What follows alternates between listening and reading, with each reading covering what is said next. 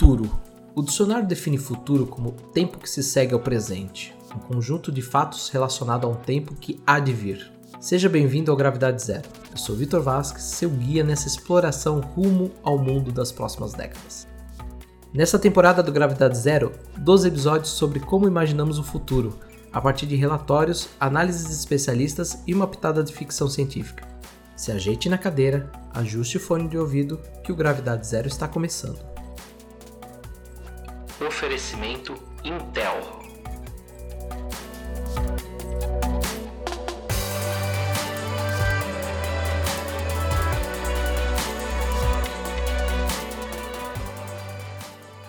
A mobilidade urbana é um dos grandes desafios e fator essencial para evoluirmos as cidades atuais. Nesse quarto episódio do Gravidade Zero, conversaremos com Peter Cabral, cientista político especializado em economia, gestão de negócios e ciência da computação. Atualmente, Peter é palestrante, empreendedor e coautor do livro Mobilidade Muito Além de Trânsito, além de artigos publicados em veículos no Brasil e nos Estados Unidos. Seja bem-vindo, Peter. Olá a todos, agradeço a oportunidade e um bem-aja e grande para todos os podcasters. Peter, vamos começar a nossa conversa aqui explicando um pouquinho para o ouvinte o que é mobilidade urbana. Quando a gente fala sobre o tema, é comum as pessoas pensarem, confundirem é, o tema achando que é relacionado só a transporte, uh, ou então é, algum outro ponto de locomoção. Então o pessoal fala muito sobre os carros autônomos, mas mobilidade urbana é bem maior. Então eu queria que você explicasse para o ouvinte o que afinal é mobilidade urbana. Ótimo, ótima pergunta.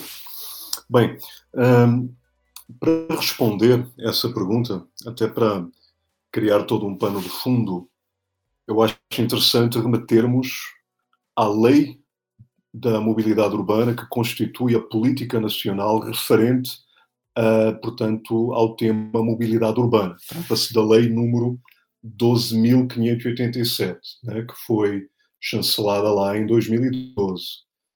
E porquê é que é importante começar com, a, com essa visão mais, digamos, mais institucional, mais técnica de mobilidade urbana? Precisamente por essa pelo, por essa uh, colocação tua, Vitor. As pessoas elas, elas tendem a ter uma, uma visão de mobilidade urbana, às vezes até simplista em demasia, né? às vezes até a pessoa acaba por confundir mobilidade urbana com trânsito também. Né? Então um, é, é importante setar esse pano do fundo. A, a lei da mobilidade urbana, ela essencialmente determina aos municípios a tarefa de se executar de se planejar toda a política de mobilidade urbana. Tá?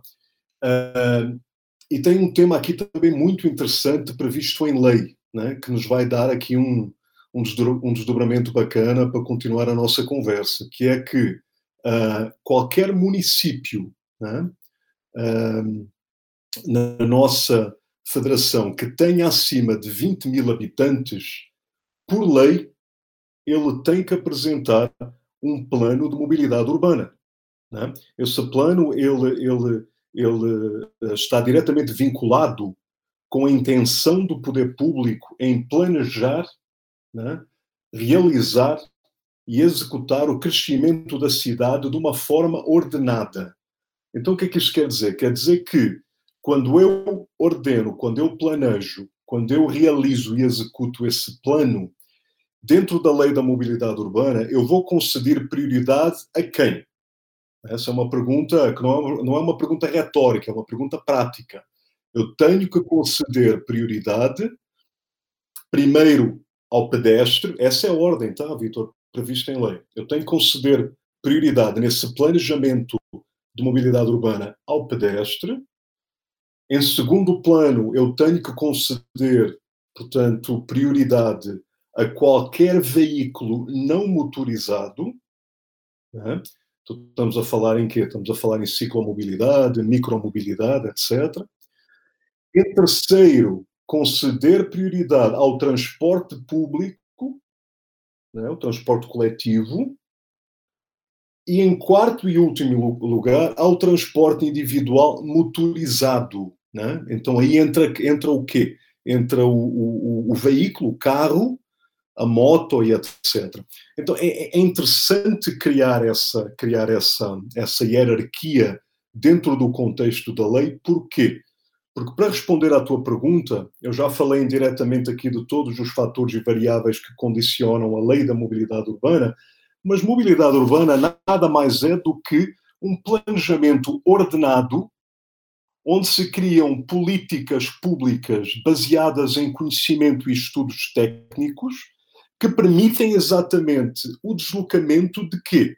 De pessoas, de veículos, de carga, de uma forma, portanto, uh, regrada, de uma forma sustentável e de uma forma sã para que a possibilidade, para que a cidade tenha a possibilidade de proporcionar à pessoa, ao indivíduo, à sociedade civil, uma experiência que permita com que a pessoa se desenvolva técnica, profissional e, so social e economicamente.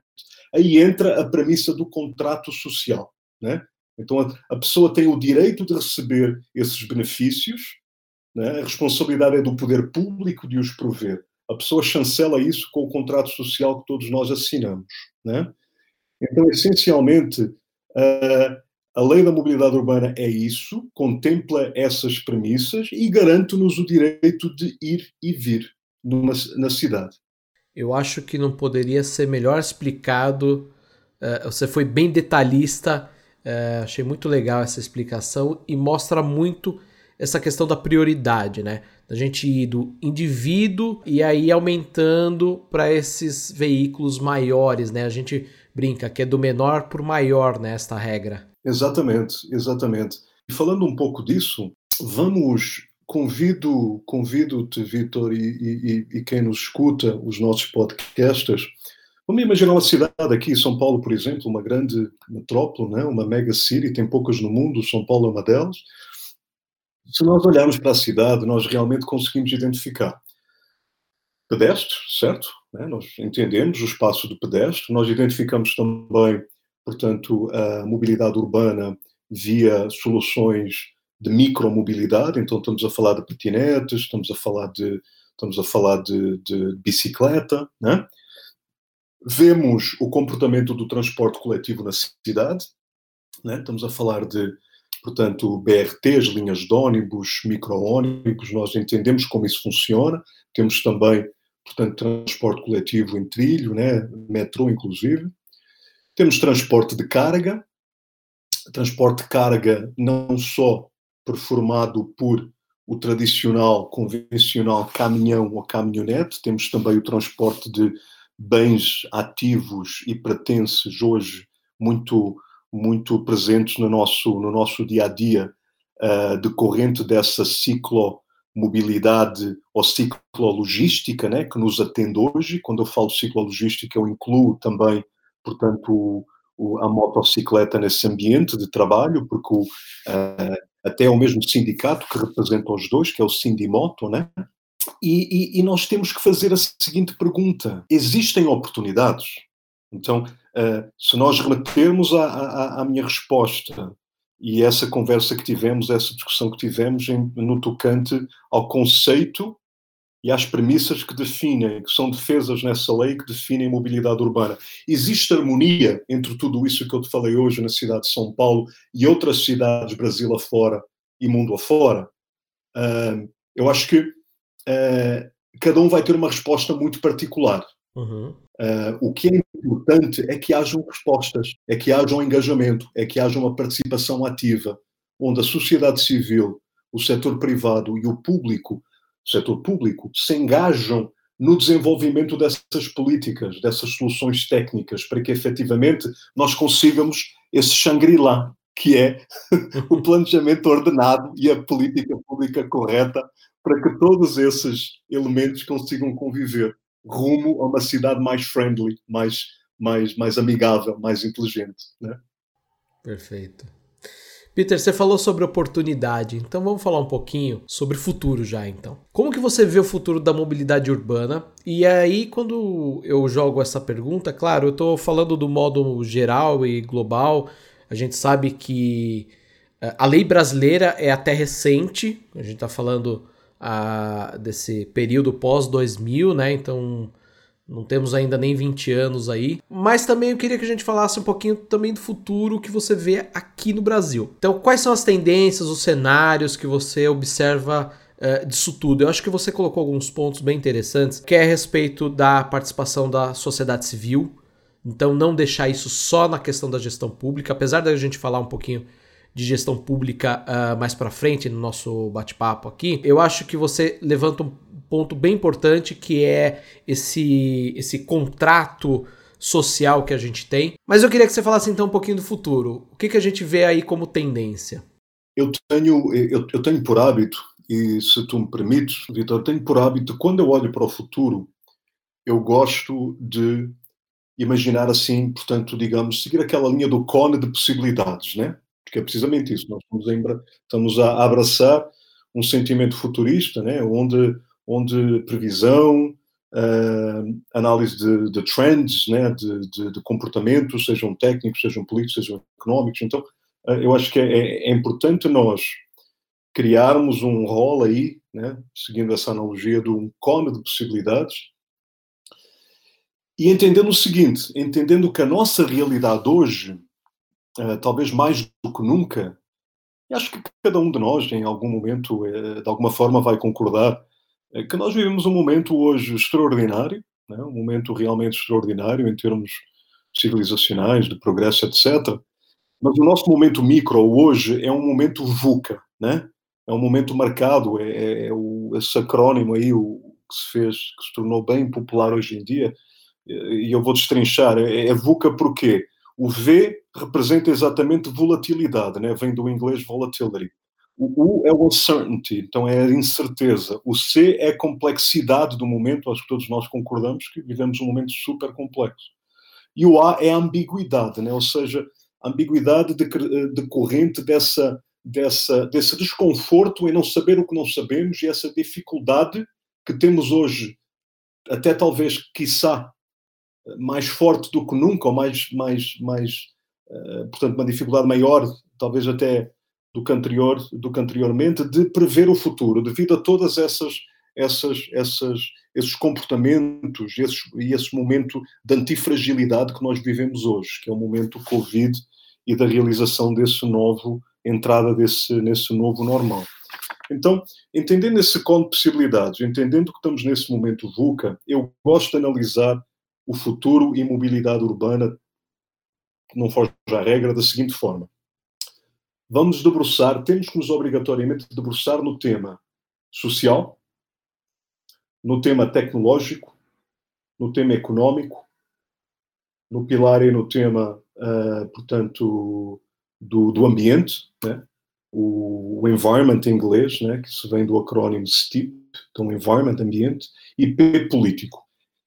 Então, olhando para a mobilidade e falando do primeiro tema, social, o que é que eu posso dizer em termos de de, de predictability, né? previsão olhando para o futuro. O transporte público ele vai ter que se dignificar mais. O transporte público hoje ele uh, representa, para terem uma ideia, uh, cerca de uh, 10% do custo de um salário mínimo Brasil, se comparares com o investimento e o out of pocket, né, a despesa que alguém tem nos Estados Unidos com transporte público fica nos meros 3, 3,5%, então é uma diferença muito grande. Então, o que é que eu quero dizer com o transporte público tem que, do ponto de vista social, tem que se dignificar? Temos que criar um transporte público, uma solução do transporte público, sob essa demanda do novo normal, de uma forma anti-frágil, de uma forma antifrágil, ou seja, para que nós consigamos resistir a esse momento VUCA e neste, e neste caso das adversidades que o Covid e outras possíveis pandemias nos apresentam, podem nos apresentar. Temos o desafio da proximidade das pessoas. Então, estão-se a desenvolver as soluções e a tecnologia IoT, Big Data, Data Science, uh, inteligência artificial, disponibilidade de informações em tempo real vão ser ou já são cruciais para que nós consigamos desromper, revolucionar por total o transporte público. E quando se fala em revolucionar, estamos a falar em tudo. Estamos a falar em criar, criar uh, uma solução que ofereça um nível de serviço superior, mais digno, uh, mais eficiente, mais seguro né? e mais abundante. Né? Nós sabemos que hoje, numa cidade como São Paulo, uh, se tu considerares a grande metrópole de São Paulo, compreende 39 municípios. Eu, eu vou-te dar um exemplo, porque isto, este tema dá pano para mangas, mas, Vitor, é, que desses 39 municípios que definem a Grande São Paulo, onde tu tens pessoas que se deslocam essencialmente por um terço ou metade uh, dessa geografia, tu acreditas que desses 39 municípios tu tens 39 planos diretores, 39 secretarias de transporte, nenhuma intercomunicação, interação entre essas secretarias de transporte, 39 planos de tarifa diferentes. Tu não achas que isso gera uma complexidade e um ónus grande em termos de mobilidade urbana, deslocamento e facilidade e serviço às pessoas? Eu acho que sim, acho que qualquer, qualquer pessoa concorda, pode efetivamente concordar com, esse, com essa, essa afirmação. Então, do ponto de vista social, eu vejo isso. Um, em linhas gerais, o, a sociedade civil tem que se envolver mais e ela já se está a envolver mais. Envolvendo-se mais, ela vai executar o direito de e pressão, digamos, uma pressão saudável junto ao poder público, né, a esfera municipal, a estadual e até a federal, de receber um serviço melhor. E ela tem esse direito porque ela assinou o contrato social lá embaixo, só que o serviço ele hoje é substandard. E ele, ele vai, vai continuar substandard enquanto a sociedade civil não se engajar. Eu reconheço que o futuro da mobilidade urbana nas grandes cidades, nas grandes metrópoles, depende precisamente da qualidade de projetos, já vamos, fazer, já vamos falar disso, mas depende também muito do engajamento do, da sociedade civil, porque isso vai permitir o desenho de políticas públicas mais eficientes no tocante à mobilidade urbana. Tá? Isso afeta tudo. Afeta não só o transporte público, como afeta também a harmonia em todos os outros modais que eu te falei lá atrás. Então, o outro tema do ponto de vista social é melhorar a integração entre os modais. Não só a harmonia e convivência no, no dia a dia, como as cidades terão que se tornar mais friendly, mais amigáveis, melhorando a integração para que as pessoas consigam integrar modais, compartilhar modais e trabalhar mais essa parte aí da economia compartilhada, de micromobilidade, first mile, last mile. Do ponto de vista tecnológico, eu olho para o futuro da seguinte forma. Um, tem muita discussão hoje em termos de micromobilidade, em termos de aplicativos, em termos de empresas que ocupam esse espaço aí de ciclologística. Um, mas a verdade é a seguinte: um, uma cidade uh, smart, uma cidade inteligente, é uma cidade que oferece soluções digitais uh, para um futuro melhor, para um futuro mais saudável, para um futuro onde o ser humano humaniza, ocupa o espaço público, se desenvolve social, económica e politicamente. Uh, a tecnologia ela é um ator extremamente importante para que nós consigamos gerar dados. Tendo dados, tendo informações em tempo real, nós conseguimos hoje desenhar, desenvolver, tomar as melhores decisões. E essas decisões executadas na forma, realizadas na forma de planos, elas têm um impacto direto na nossa qualidade de vida. Então, do ponto de vista tecnológico, eu não consigo ver, uh, eu não consigo ver uh, um futuro onde nós não uh, usamos tecnologias exponenciais dentro de um conceito de cidade inteligente para modernizarmos, desrompermos e refazermos, repensarmos o modelo hoje e refazermos, uh, portanto, essa, essa geografia urbana, né? replanejarmos essa geografia urbana. Precisamos de melhores projetos, precisamos de parcerias público-privadas que efetivamente nivelem por cima, entreguem produtos melhor, sejam parcerias público-privadas onde se privatiza, portanto, o transporte público, sejam parcerias público-privadas onde efetivamente nós vamos conseguir desenvolver uma infraestrutura melhor. Estou a falar de rodovias, estou a falar de, de viário público, estou a falar de sinalização semafórica, seja o que for, mas a tecnologia tem um papel importantíssimo. Nós temos que usar mais tecnologia. O futuro da mobilidade urbana ele, independentemente desse momento VUCA, desse momento Covid, mentalidade anti-fragile, anti ela precisa, ela passa obrigatoriamente pelo deployment de tecnologias exponenciais. Uh, o outro ponto é o economic, que é o desenvolvimento económico. Um, a mobilidade urbana, falando precisamente hoje de uh, ciclologística, por exemplo, e micromobilidade, uh, nós, nós uh, reconhecemos que o direito de ir e vir das pessoas e elas realizando esse direito de uma forma ordenada, do, do, do, de uma forma generalizada, as pessoas conseguem ser mais eficientes, conseguem produzir mais, a cidade consegue reduzir custos fixos, a cidade consegue investir em programas de desenvolvimento social, portanto, programas de desenvolvimento de infraestrutura, programas que efetivamente promovem a humanização do espaço público. Eu acredito muito no, no vetor de desenvolvimento social e associo muito a, a mobilidade urbana pelo óbvio, pelo que já falei e pelo que também nós vemos hoje. Nós hoje temos um fluxo de informais e de, autónomo, e de autónomos que utilizam ferramentas da economia compartilhada para gerar receita, para gerar uma renda e reinventaram-se, conseguiram efetivamente através, portanto, uma forma nova, de uma forma uh, utilizar esse serviço que é o serviço de uma, uma economia compartilhada provê para, portanto, produzirem e para se, e, e para integrarem, uh, portanto, a sociedade civil, gerando output, gerando atividade económica.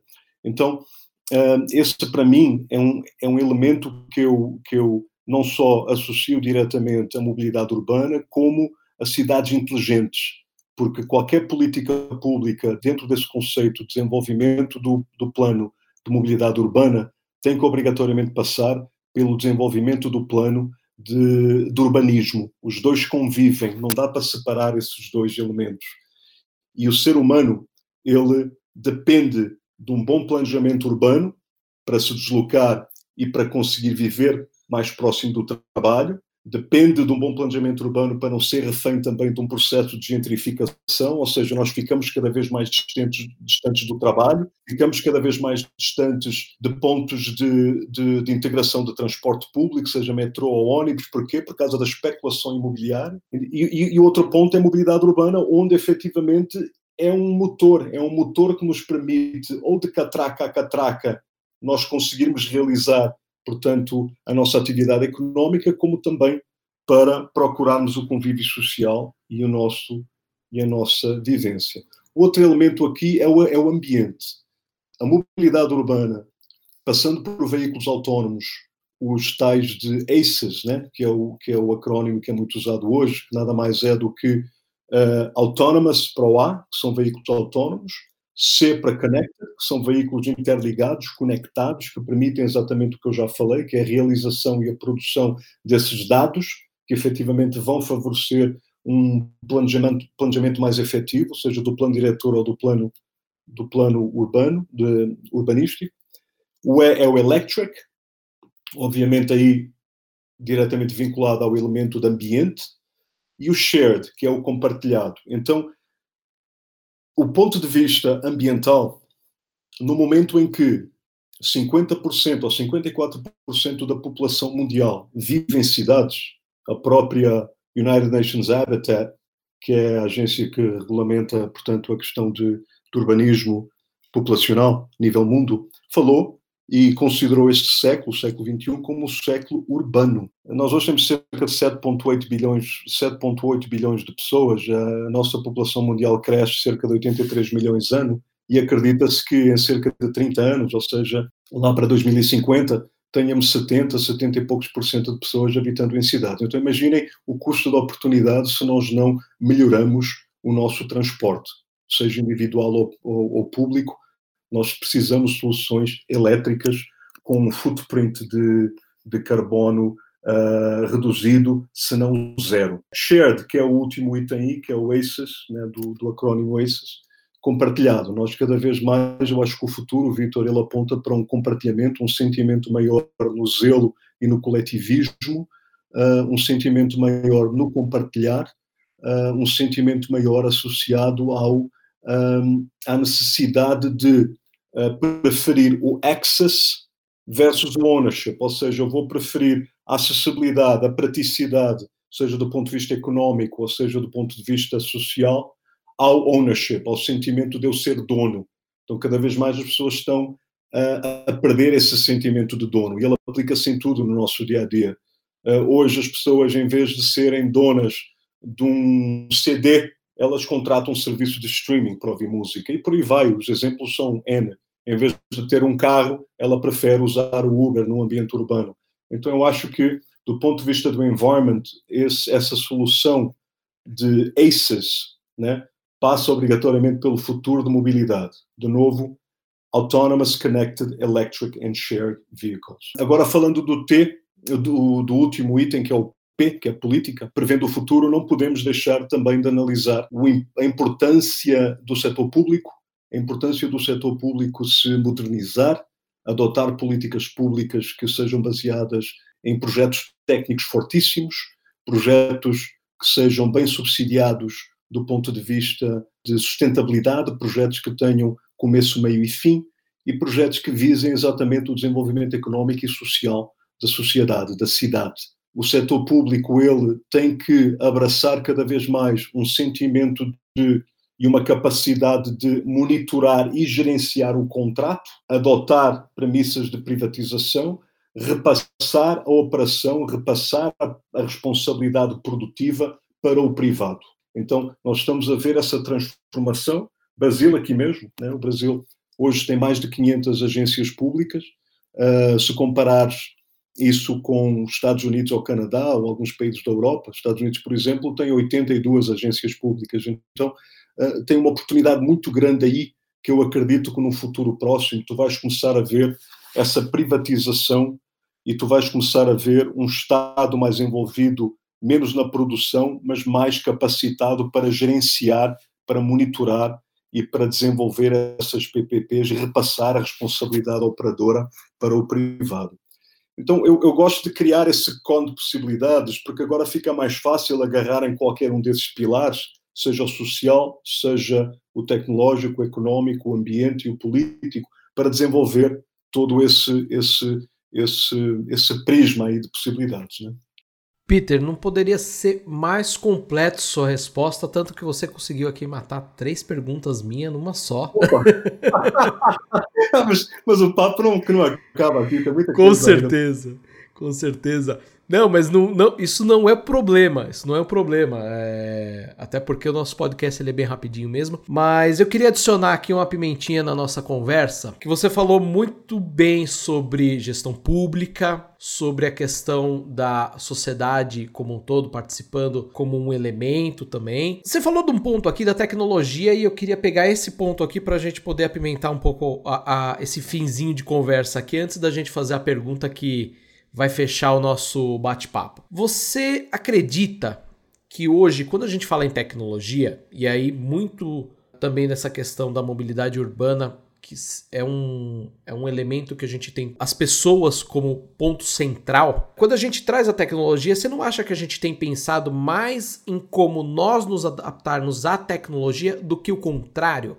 Porque, pelo que eu entendi da tua fala, a gente precisa sim pensar em tecnologia mas a gente precisa fazer a tecnologia trabalhar para a gente, e não o contrário, pelo que eu tenho sentido, nos, pelo menos nos últimos anos, quando a gente tem é, aprofundado no tema de mobilidade urbana, não só falando em carros autônomos, mas a gente tem aí que se citou vários exemplos, IoT, cidade inteligente, Big Data, enfim, tem vários elementos. Você não sente que esse, esse elemento ele está um pouco invertido? A gente está tentando se, é, construir as tecnologias e se adaptar a ela, do que fazer o contrário? Qual que é a sua percepção?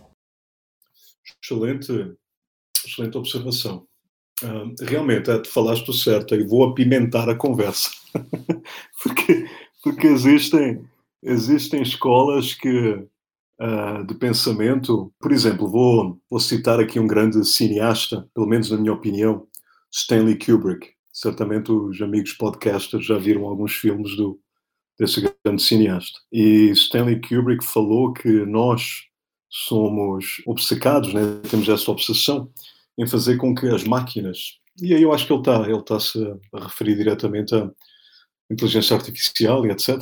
Fazer com que as máquinas pensem como o ser humano.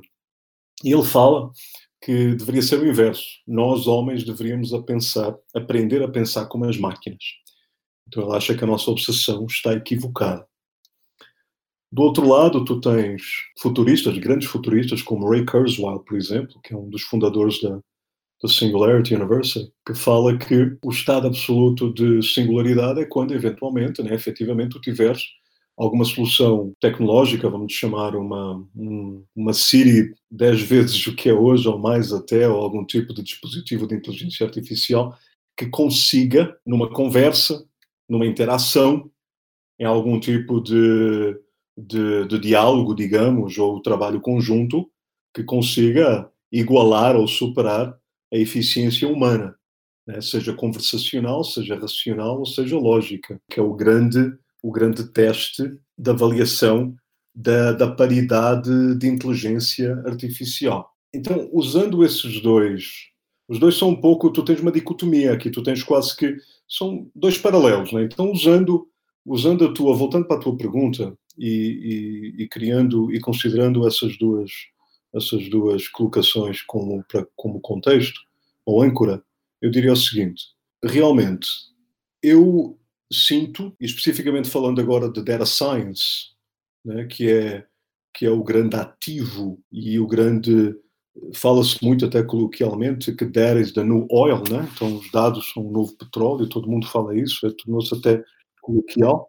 Mas dados são efetivamente um ativo que tem que ser e vai ser mais explorado e, inclusive, é hoje já é fonte de receita para muitas empresas.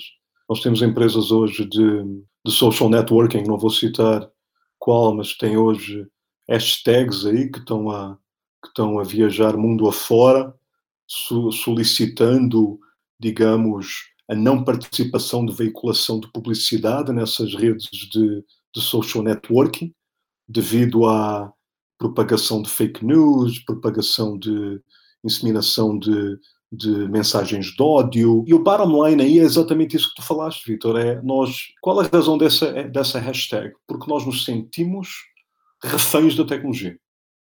Nós sentimos reféns de uma tecnologia, sentimos reféns de um business model que virou corporativista, sentimos reféns dos 30 dólares que essa empresa fez comigo no ano passado, que eu não sabia, eu não recebi certamente nenhum dividendo, Duvido que tu tenhas recebido algum dividendo no ano passado dessa empresa, Vitor.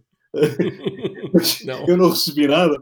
Então acho que isso gera gera uh, um sentimento de eu sou refém de uma tecnologia que poderia estar a fazer muito mais para mim, que poderia estar a realizar, que me poderia estar a contribuir para o meu bem-estar, para o meu desenvolvimento social, profissional, económico, Uh, e a gente se, sente isso do ponto de vista macro, não é só micro, é, é, é, é, social. Nós sentimos isso de uma forma, de uma forma assim uh, consistente, né?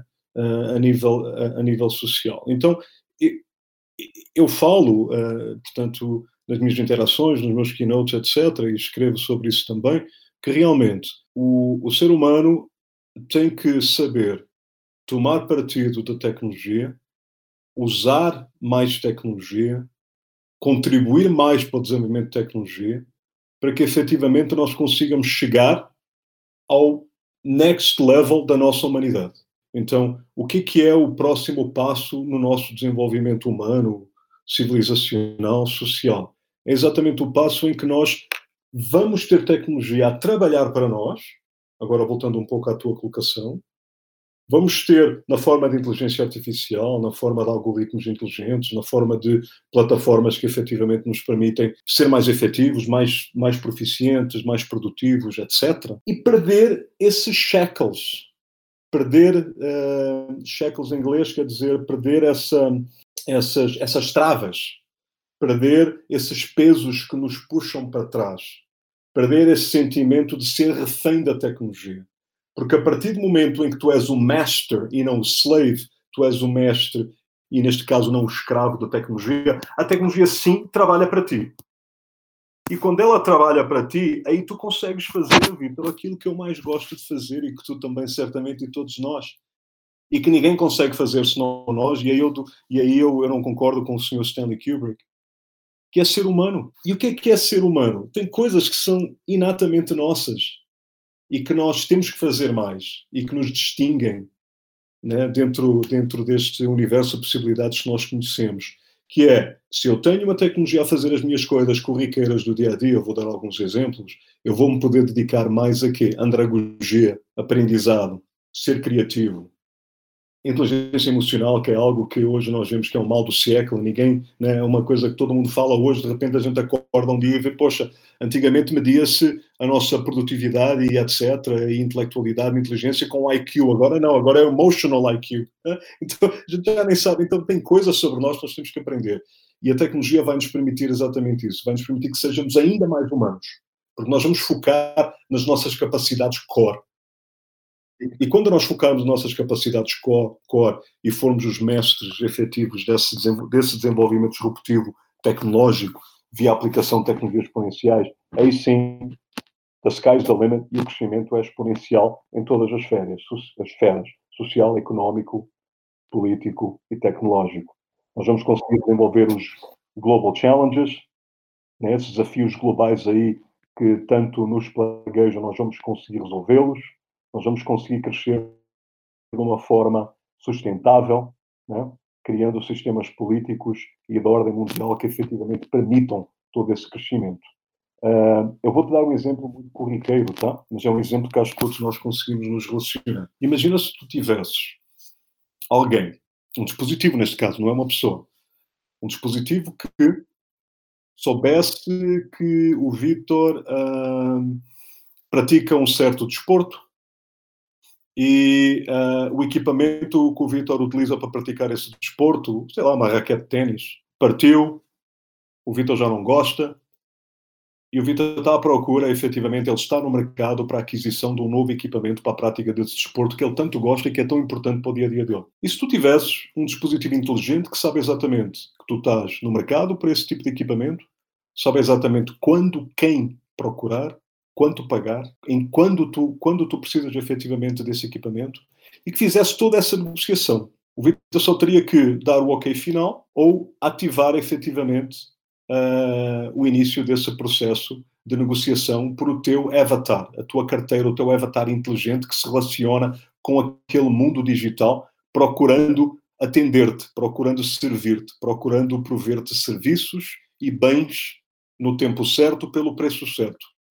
Eu usei um, um, exemplo corriqueiro, mas imagina isso, do micro para o macro. Isso entra basicamente em todo. Muda totalmente a nossa rotina diária, não muda? Sem dúvidas. Imagina utilizar isso para tudo. Desde groceries, né? fazer a tua. comprar, portanto, a, a fazer a tua compra de supermercado e outras, e outras coisas, outras atividades. Então, essa é a grande oportunidade que eu reconheço e vejo pela frente e nós vamos conseguir chegar lá. E eu acho que efetivamente quem desenvolve tecnologia e quem trabalha com tecnologias exponenciais sabe que amanhã uh, a tecnologia exponencial vai passar esse teste da singularidade, que é conhecido, sem entrar, sem ser muito técnico, como o Turing Test. Vai passar esse teste de Alan Turing, vai conseguir produzir as informações no nível lógico e racional que nós precisamos para que possamos ter efetivamente uma plataforma de auxílio. Tendo essa plataforma de auxílio e aplicando-a no nível social, económico e político, nós vamos conseguir uh, focar no que nós sabemos fazer melhor. Isso nunca vai tirar espaço ao homem, pelo contrário, vai complementar o crescimento e o desenvolvimento do homem. Essa é a minha visão. Peter, fantástico. Eu compartilho muito da sua opinião, principalmente no ponto que a gente deixa de ser o, o dependente e a gente passa a ser o controlador da, da tecnologia, né? E eu não vejo a hora da gente realmente ter mais tempo para fazer essas coisas, como você comentou. Até eu. Queria fechar aqui o, o, nosso bate-papo, tá muito legal. A gente sabe que, enfim, tinha papo pra gente fazer aqui uma série inteira só sobre isso. Mas eu queria fazer a última pergunta, infelizmente a gente tem que encerrar. Na sua visão, quais serão os principais pontos então que a gente vai ver para a mobilidade urbana nos próximos 30 anos? Então, assim, Como a gente tem terminado todo o programa aqui do Gravidade Zero, que a gente está falando em 2050, eu queria ouvir um pouquinho a sua visão uh, para os próximos 30 anos, que eu acredito assim, a maioria de nós estaremos aqui ainda, né? Então, espero eu. Mas conta pra gente qual que é essa sua visão. Ótimo. Olha, um, nós já falamos de Big Data, já falamos da IoT, então não posso deixar de começar enverdando nesse caminho da visão, de começar pelos carros autónomos, né? Só para teres uma ideia aqui, um, até saiu ontem uma matéria veiculada a nível mundial, né, mas saiu nos principais, nos principais, jornais brasileiros também, de que, para quem não sabe, um, aquela empresa americana né, que fabrica carros elétricos, ela, ela já se tornou é a maior empresa uh, em termos de value share, de bolsa de valores, passando inclusive a grande japonesa. Vitor, eu tenho 45 anos, vou fazer 46 anos este ano. Se tu se tu me perguntasses nos college days aí em que a gente tinha tirado a carta driver's license, a carta de uh, CNH há um ano, dois, três, quatro, cinco meses e que pensaríamos que amanhã eventualmente num futuro próximo, porque é isso mesmo, né? A gente olha para trás e que o conceito de carro iria mudar e que tu terias uma empresa totalmente revolucionando e desrompendo esse segmento, eu não acreditaria, mas a verdade é essa. Tá? Então eu tenho que obrigatoriamente começar essa, esta conversa por essa empresa e dizer o seguinte: todos os carros que foram vendidos, e essa empresa está com 206 bi de dólares de valuation, então ela já passou em 5% a japonesa. Todos os carros que ela vendeu até hoje, eles têm um sensor de geração de dados. Então, todos os carros um, que estão em atividade em trânsito geram dados e enviam esses dados, têm enviado esses dados para um centro, para um repositório central, ou que vai construindo, que já constrói, mas falo de uma forma dinâmica, constrói modelos computacionais que alimentam exatamente o processo de inteligência artificial para que essa empresa consiga desenvolver um algoritmo e uma tecnologia superior para veículos autónomos. Eu sou um fã do veículo autónomo. Eu acho que seguindo essa linha aí de que tu que a gente usou essa analogia do master and slave, no mestre e o escravo, eu acho que nós não podemos ser reféns das quatro rodas, dessa, desse combinado de pneu, borracha, lata. Não me estou a privar da experiência que conduzir um carro, da satisfação que conduzir um carro. Há pessoas que realmente gostam, eu também gosto de, conduzir um carro, tem uma, tem uma experiência, tem um sentimento bacana, né? não ficar preso no trânsito, mas as pessoas gostam, eu não estou não a privar ninguém dessa experiência, mas se tu puderes entrar num carro, num veículo autónomo de transporte individual, tu teres a tua segurança garantida, teres o teu conforto garantido, teres o direito de ir e vir garantido, e seres o dono e o mestre de toda aquela tecnologia para que tu consigas chegar no teu destino on point, on time, seguro e ainda ao mesmo tempo produzir,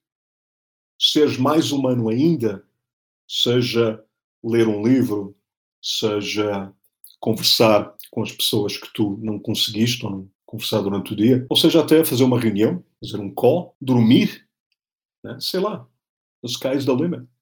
Então, o futuro de mobilidade urbana, transporte individual e coletivo, ele passa exatamente por autonomia dos veículos de transporte, sejam coletivos ou individuais. Essa autonomia vai nos dar mais liberdade, vai mobilizar mais o desenvolvimento social e económico. O componente elétrico, para mim, é essencial. Então, o componente elétrico, uh, para mim, no momento em que já temos 55% do mundo a viver em cidades e daqui a 30 anos mencionei que vai ser mais de 70%, nós precisamos de ser zero emissions, nós precisamos de, portanto, entender melhor a pegada e o resultado, uh, o nosso output, né? que é em termos de, de dióxido de carbono, pegada CO2. E eu acredito também muito nos tais de uh, veículos light vehicles de take-off vertical, né? que eu acho, que eu acredito que vão com essa disponibilidade de informação, com a disponibilidade e com o aumento dessa, das informações que vamos ter acesso, dos algoritmos que vão ser desenvolvidos na área automotiva, a própria integração e o desenvolvimento desse conceito de autonomia vai obrigatoriamente se refletir em mobilidade urbana com veículos elétricos uh, de voo, de curto voo. E claro, já tem, já tem protótipos, já tem, já tem alguns até que já estão em estado de, uh, não vou falar uh, testes comerciais, de aceitação comercial, mas certamente testes de MVP, então já tem protótipos muito avançados nesse sentido. Claro que tem um aspecto regulatório fortíssimo, mas eu acredito muito nos, nos veículos de mobilidade urbana de lift-off e take-off vertical, onde tu vais ter acesso, digamos, a um táxi que te permite um deslocamento dentro de um, de um centro urbano mais rápido, com mais conforto, sem o teu direto envolvimento, então seria efetivamente um táxi, tu, tu não tens responsabilidade alguma de manuseio desse veículo, tu vais ter acesso a esse veículo ou de forma individual, para transporte individual ou coletivo, então aí entra o elemento share, em tudo o que eu falo, estás a ver que eu ponho parênteses, eu, eu, eu estabeleço o paralelo entre individual e, e, coletivo, porque eu acredito que ainda vão continuar a haver essas duas opções, tu vais continuar a ter uh, os dois sabores, né, como tu tens hoje, sobre rodas tu tens o individual, carro, e tens o coletivo, ônibus, sobre trilho não, não é o caso, mas isso vai acontecer com esses veículos que são os tais de VTOL, que é o Vertical Takeoff. Como é que tu vais acessar esses veículos? Tu vais acessá-los e aí, em termos de planejamento urbano, já tens estudos bem avançados por alguns think tanks de pesquisa, tu vais acessá-los em hubs, tu vais acessá-los em áreas específicas na cidade, eh, que vão estar, eh, portanto, a sua proximidade ou a sua geografia, né, a definição geográfica vai ser vai ser, vai estar de acordo com uh, as regras perfeitas da oferta e da demanda, né? e considerando exatamente os tempos de voo. Não estamos a falar em tempos de voo relativamente curtos, de 15, 20, 30 minutos. Né? Então, vai haver todo um replanejamento da área urbana, pensando exatamente nesses veículos, nos VTOLs e nos ACES, né? que são os veículos autónomos de, portanto, deslocamento elétrico e, neste caso, carros automotivos, né? E, e, compartilhados. Então, o elemento shared, para mim, é essencial. Eu continuo a, vislumbrar a presença do transporte individual, mas eu não consigo desassociar a revolução que vivemos hoje, que é a preferência notória da sociedade civil, do, do usuário, do ser humano, em relação à adoção do sentimento de share, de compartilhar versus ownership. Eu acredito que de geração em geração, já estamos agora na Z, né, na Z Generation, eu acho que a gente tem mais, desenvolve cada vez mais esse sentimento de compartilhamento e coletivismo. A gente está muito hoje no mundo de sharing, streaming, real time, on demand, né? então acho que isso dialoga muito com esse momento. É só ver as grandes empresas hoje, as big tech, né?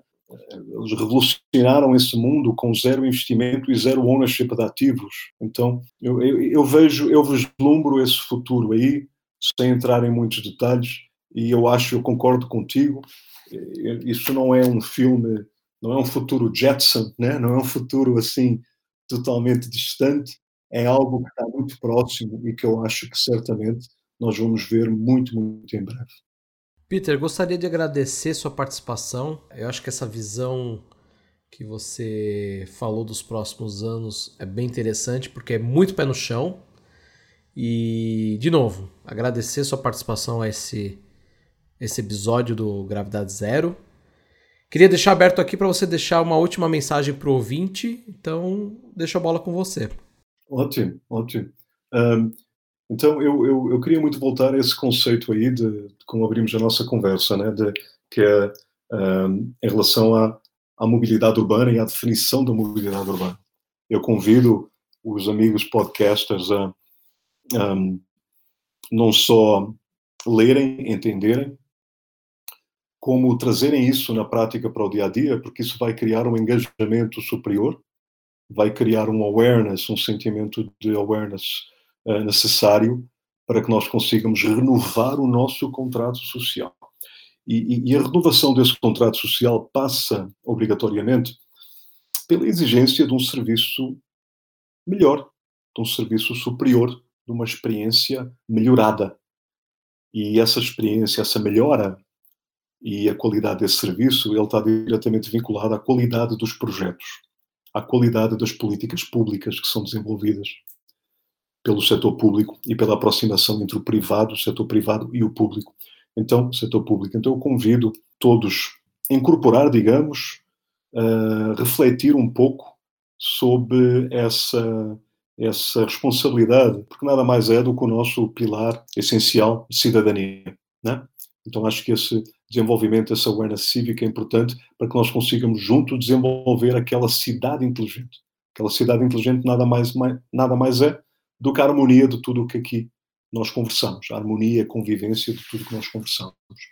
E do ponto de vista futurístico, eu convido todos a, a até parabenizando o Brasil, existe uma lei geral de proteção de dados que ainda não está efetivamente, tanto digamos, chancelada, mas já existe um marco civil da internet e são poucos os países a nível mundo que têm o marco civil da internet já passado em lei. Passado em lei não, mas já, portanto, foi usado na Câmara Temática de Debate do que eventualmente será a Lei Geral de Proteção de Dados. Mas ele, ele abre uma discussão muito bacana, que é a da defesa da identidade própria dentro de um conceito internet, o acesso da pessoa, que a pessoa tem, o direito que a pessoa tem no mundo internet ir à procura das informações que ela quer, quando ela quer, como ela quer, mas também, com o direito vêm as obrigações, né? o direito e a, e a obrigação de quem provê esse serviço de proteger a identidade e os dados e o sigilo pessoal, económico, financeiro desse indivíduo. Esse é um mundo que nós nos temos que preocupar, temos que defender, temos que trabalhar em prol disso e temos que pensar nisso porque, do outro lado, o que é que nós temos? Temos o advento do Splinternet. Quem não leu a respeito, convido, leiam sobre. Splinternet é exatamente o contrário do que é a internet hoje. É tu teres o Brasil com a sua internet, os Estados Unidos com a sua internet, a China com o dela, ninguém se comunica, ninguém se fala. Olha aí, é uma grande perda, um custo enorme da oportunidade. Então, pensem na responsabilidade de gerar dados, pensem na responsabilidade de compartilhar esses dados, porque nós estamos a contribuir para uma sociedade mais eficiente, uma, uma sociedade mais conectada. Né? Nós falamos de sensores, falamos da necessidade de nós contribuirmos, nós temos que gerar dados, mas se nós não nos engajarmos, esses dados vão ser usados para coisas que efetivamente não nos favorecem, favorecem o interesse de poucos, e algumas delas corporações etc. Então, isso é um, é um, é um, é um elemento, Vitor, que eu acho importante porque todos nós temos que refletir sobre isso hoje. Existem escolas a favor, escolas contra, o importante é haver uma conversa saudável a respeito. Perfeito. Obrigado, Peter, novamente. Tchau, muito obrigado. E também quero agradecer a você, ouvinte, que nos acompanhou até aqui. Nos encontramos no próximo episódio. Até lá, tchau.